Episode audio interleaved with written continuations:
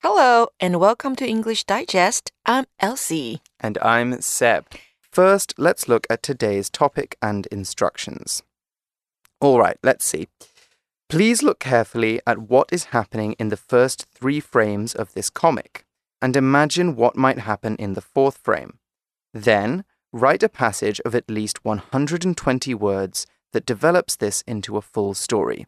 Your story should include what happens in the first three pictures and tell us what will happen next. OK，今天的 picture writing 连环图写作，我们要看的是呢右方三幅连环图片的内容。然后啊，你要想象第四幅图片可能的发展，写出一篇涵盖每张图片内容还有完整结局的文章。那文长至少要一百二十个单词，a hundred and twenty words。Mm-hmm, exactly. Right. So it seems we're going to be doing some creative writing today. So let's look at this comic. What can we see? Oh, so in picture number one, we see that they are in the airport? Mm-hmm. Yeah, we can tell because it's got that word terminal. That's one of the buildings in an airport, right? 航厦,所以他们在 Terminal Mm-hmm. Terminal 2, and they're in the arrivals lounge. So Yeah. it looks like someone's going to collect someone, right? And that woman is waving her hand at that guy, so I think she's picking him up. She's picking him up, exactly. It seems she's she looks happy, so I guess she's been expecting him. Hmm. And then we've got them in the car here. They're Talking talking, to- a lot. Right, talking to each Mm. other happily, chatting. And yeah, it seems like they're catching up maybe. And then they go into a house and there's a big uh, there's a bit of a reaction, isn't there? Her, her family looks quite surprised. Yeah, so if you look at their faces, they are surprised, maybe a little bit shocked. Yes. So it looks like there's a little bit of drama in this story, and there's there's a lot we can do. Um, we can tell by the relationship, by the way that the the man and the woman are waving at each other and talking to each other, that they've got some kind of friendship, or uh, maybe a relationship, or maybe they've known each other for a long time. Yeah. And we know that there's some kind of surprise to do with this man as well. So there's a lot of interesting things we can talk about with here. Um, So is it a kind of reunion happening here? I think it is a kind of reunion. That it might exact that might be what it is. A reunion. That's R E U N I O N. Uh, that's a noun. Reunion is when two or more people that haven't seen each other in a long time meet up again and come back together. Cool, but now we are not sure about what kind of reunion it is here, right? Mhm, Right. It's not a class reunion, definitely. But reunion could be um, could be the theme of our story. So it's some kind of reunion that we're going to have in mind, and it looks like we need a plot twist as well. So a plot twist that is a sudden change or development in the story that is surprising and interesting. It could be shocking. Uh, it could make you feel very happy or very sad. So um, we've got to think about what's going to happen in frame three. All right, shall we move on and develop our approach? Sure. 所以在 develop and approach 这边呢，我们首先要注意到的是，看图写作是一种叙述的文章哦，所以啊， 着重在描述图片的内容，也就是人、事、时、地、物。那我们可以观察图中的人物表情，所以刚刚我们说 in picture three they look really surprised，他们看起来是很惊讶的。好，所以人物的表情很重要。再来是他们的服装，可能会告诉我们一些线索。还有就是他们的动作，像是在第一个图片 in picture number one they're waving at each other，、代表他们可能很开心，跟彼此再次见面。然后 in picture two they're happily talking with each other，他们在跟彼此很快乐的聊天。好，所以这一次的 reunion 是非常开心的。那再来呢，生动的细节描述和意想不到的结论是让文章精彩的关键。所以我们也可以开始想想看，picture number four 在第四张图片会发生什么事情。好，所以 再讲的更细一点，我们说地点是在 airport 的 Terminal Two 第二航厦。人物呢，我们看到有 a guy, a woman, and the woman's family. 然后 apparently the guy is a foreigner, right, mm, Right. That's it. It's a small detail, but we can tell that because, well, it seems like uh, he he looks a bit like a foreigner in yes. the pictures. But also, we can see in the family picture that there's a couple of signs that they might be an Asian family, right? You've got that that painting on the wall, and we've got this picture of um, the Chinese character Chun upside down. So Yeah. uh, that could be some part of the story, couldn't it? 所以我们看到春，然后倒过来放。So Mhm. maybe the time is during Chinese New Year. Oh, that's true. I Huh. hadn't thought about that. That would be a time when you have a reunion, right? Right. That's when Taiwanese people often have family reunions. As this is a picture based writing assignment, we want to begin by talking about what we can see in the first picture or two. So we should focus on description.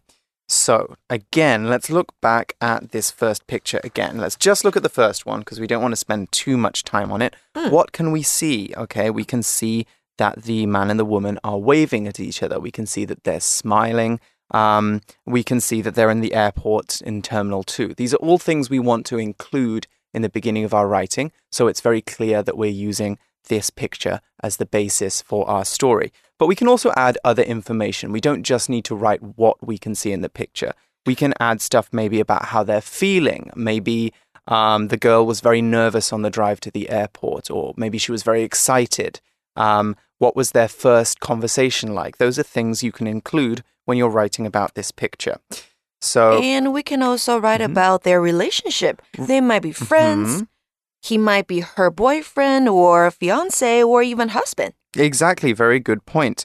She could she could be her boyfriend, husband, or fiance. Remember, fiance is someone you're going to marry. Uh, you've already they've already got on one knee and given you a ring, but you haven't gotten married yet. That's a fiance. So that's a good start. But as we're building a story, we want to start adding more detail Uh, as I was saying. So, another thing you can do when you're writing about this picture is think about the five W's and one H. That's my favorite writing tool. I'm, u- I'm talking about it in basically every episode. What are the five W's and one H again, Elsie? Yeah, they're very, very useful. 嗯哼所以呢，就像我们刚刚中文说的，你必须要有人事实地物，所以你可以开始问问自己这些问题，用哪些疑问词来问呢？Who 这个图片里面有谁 ？What 他们在做什么？Where 他们在什么地方？When 这是什么时间？Why 为什么他们要做这件事情？还有 How 也就是 How they feel 他们的感觉是什么？ Mm, exactly. So, who are the boy and girl? What are they doing at the airport? Where has the boy come from? Why might they be so happy to see each other? And how are they greeting each other? What kind of emotions are they showing? So, this is a really good tool. You can change the questions, just use the same question words. I use this every time I'm writing a story or an essay and I don't know what, how to start. Doing this gives me some ideas about the things that I might want to say. So these are all questions you can ask yourself when you're developing your story. 没错，那再来呢？除了内容以外啊，文法的结构、组织、字词的搭配、修辞等技巧的运用，那都要正确通顺哦。 与其用很艰深难懂的字词或是复杂易错的句子，还不如用简单易懂的字词跟清楚而且有把握的句子来写。好，所以不要一直想要去用难字、大字，你要用的是你可以掌握精准的字。hmm exactly. Good point. Remember, when you're writing a story, you're often writing for someone else, not for yourself. So you want to make sure the story that you're telling is clear and easy to follow. So, of course, challenge yourself with some advanced vocabulary and sentence structures if you know how to use them. But don't go overboard. Don't do too much. You want people to read your story and enjoy it. One thing that um, I think often shows that a story is not well written is when a writer tries to put too many fancy words in and it kind of gets in the way. You can't really enjoy what they're writing because they're, tr- they're trying too hard, is what they're doing. Um, and also, I just want to go back to something that you said uh, earlier, Elsie. Mhm. Um, we need to remember that this fourth picture, the question mark picture, needs to continue in a logical way. So when I say that, it's got to follow with these three. It can't be, and then a bear came in and ate one of them. You know, that Right. it's got to make sense somehow. You can't just do something completely crazy as your finish because Yeah, it's got to be believable, right? Hmm, the four pictures need to be connected. Mm-hmm, mm-hmm. OK，再来呢，第四个我们要注意的是故事形态的文章哦。原则上呢，时态会以过去式系列为主，然后呢，你可以去命名图中的主要人物，以方便叙述。那可以以第一人称或是自己的兄弟姐妹、朋友、亲戚来叙述都可以。 Mm-hmm. Exactly. So El- as Elsie was saying, you can uh, you can ask yourself, do I want to write in the first person? You know, I am, I did, I went to, I was at the airport, or in the third person. That could be, you know, she was, he did, he went to, uh, Amber was at the airport. Talking about other people, that's the third person. Both are fine, but make sure you use the same verb forms, or your story will get very, very confusing. Another thing that you can, uh, well, personally, I think if, if you're not sure what to do, it might be best to write in the first person, just because it's a tiny bit less work. If you're saying a story about yourself, you don't need to think so much about the character and creating the character.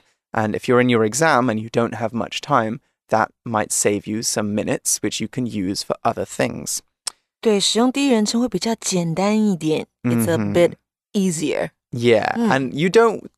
I think that your English exams are not the time that you want to give yourself extra work, you know? Right. Challenge yourself in life, but maybe just try and get the best grade. Yeah, and you need assignment. to finish it as soon as possible. So Exactly, exactly.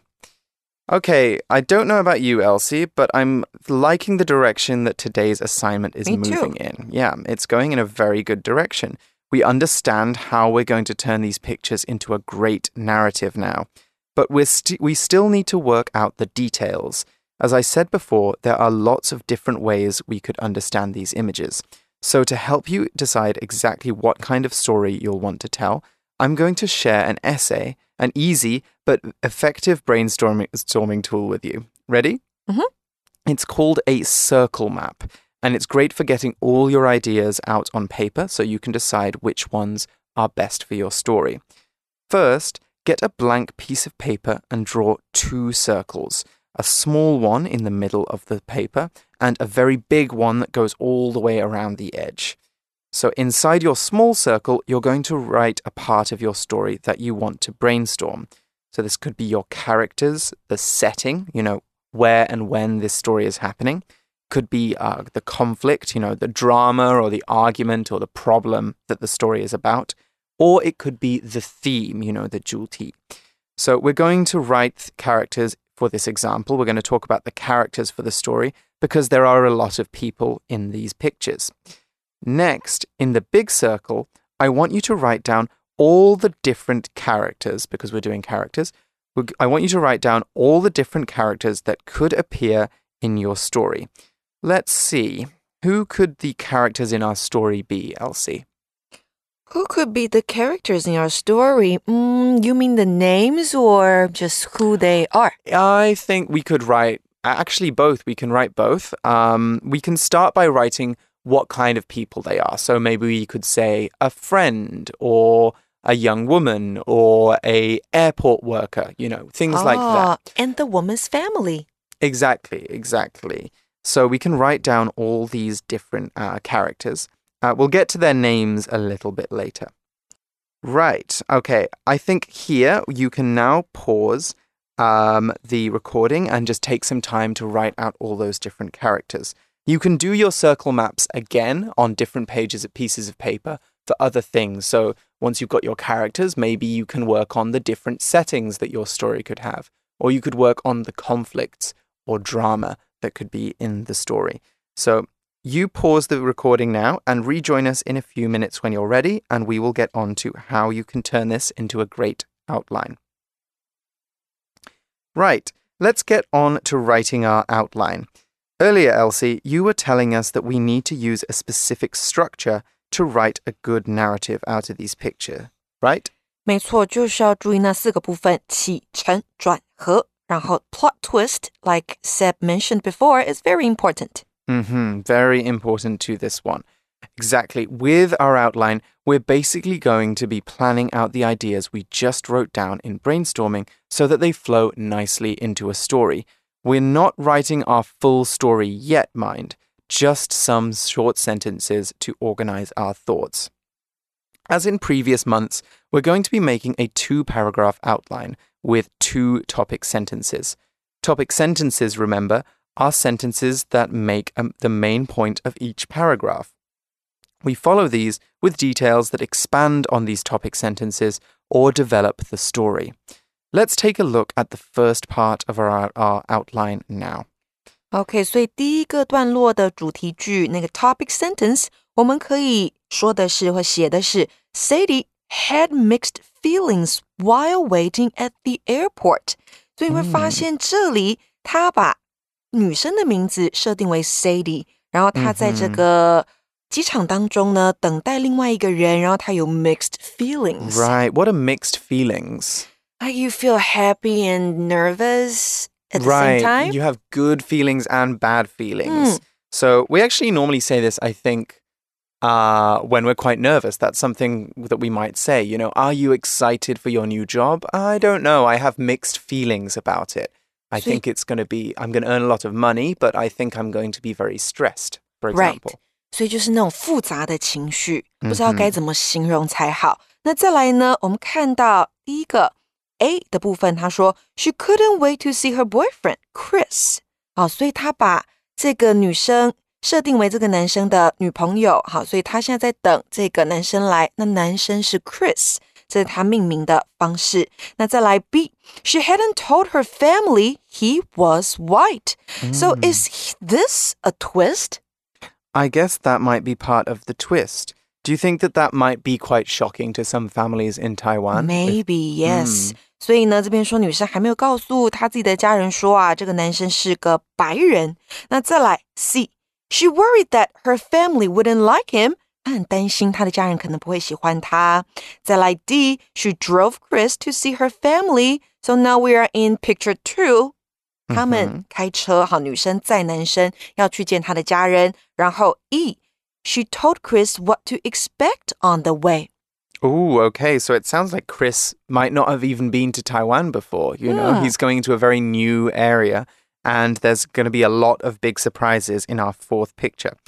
So we'll look at the second paragraph now. And your second paragraph is where you'll be talking about the reunion and also adding your own details. So our topic sentence is Everyone was shocked when Chris walked into the house. Okay, so we're describing the third picture there.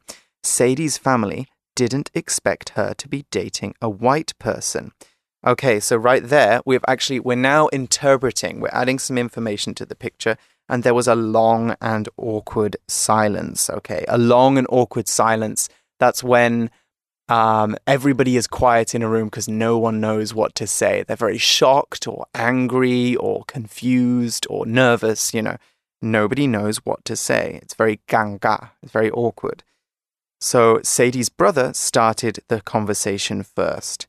Everything was easy after that, and Sadie's parents scolded her for not telling the truth. I see. So basically, what this uh, this example does is it basically it resolves the problem. It turns out it wasn't that big of an issue. The only thing that her parents were upset about was that she didn't tell them beforehand. Right. Okay. So the twist here is Sadie's family didn't expect her to be dating a white person. So they were really shocked when they saw the guy coming into the house. hmm It sounds from this this outline that they are okay with it, but they wanted to know beforehand. Hmm. Um, so, so that's it. That's an interesting outline. Um, let's take a break now, and then let's look at the sample, uh, our basic sample, and give you an example of how you can turn this into a full story.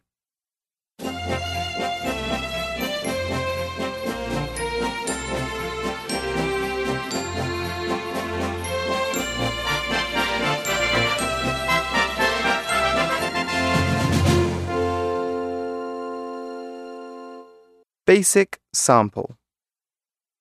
Sadie had mixed feelings as she was waiting at the airport. On the one hand, she couldn't wait to see her boyfriend Chris, who was visiting from the US. On the other hand, she hadn't told her family that he was white. She was afraid they wouldn't like him because he wasn't Taiwanese. After meeting Chris at the airport, Sadie drove him to her family's house. On the way, they caught up, and Sadie told him what to expect from her family. When they walked through the door, everyone was shocked. They hadn't expected Sadie to be dating a white person. There was a long and awkward silence.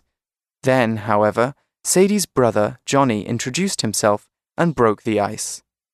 Everything was easy after that. Sadie's family scolded her for not telling them straight away. Chris got on well with everyone, and Sadie realized she should have been open with her family from the start. Okay, so there's um there's it's it's an interesting story. There's some parts of it which I think we can all relate to. So, yeah, so this sample basically follows the outline pretty straightforwardly.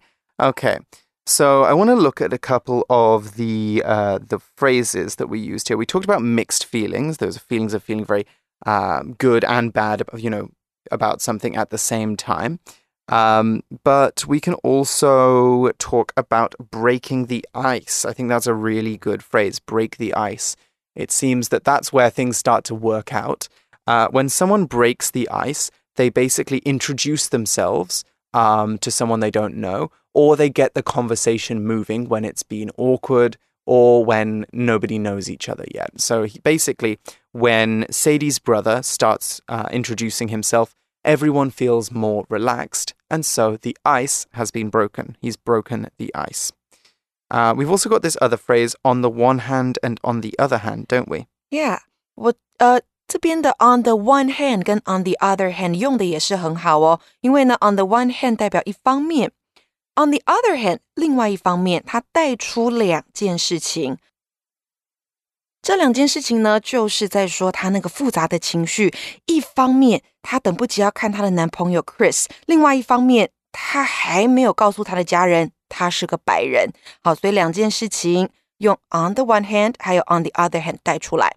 那还有呢，这个文章当中还用到了 should have been 的用法。这个是对过去的一个假设，代表过去应该做某事。好，我们用 should have 加上过去分词，所以呢，这边说 she should have been open with her family from the start。她原本应该跟她的家人们说这件事情。Mm-hmm. And when they're saying open, they just mean uh, honest or sharing everything. So we can almost say that maybe she told them something different. Maybe she said, I'm dating a Taiwanese person. And then that's why they were so shocked. That could be another reason. Or she only told them that, oh, I got a boyfriend. Yep, that's true as well. She wouldn't be completely open with them then. Although I don't think that we need to tell our parents exactly where our, bo- our boyfriends and girlfriends are from, hmm. just that we have them. Anyway, let's move on now to our advanced sample. Advanced sample. Li Ling couldn't keep still as she waited at the arrival gate of Taoyuan International Airport. Today was finally the day.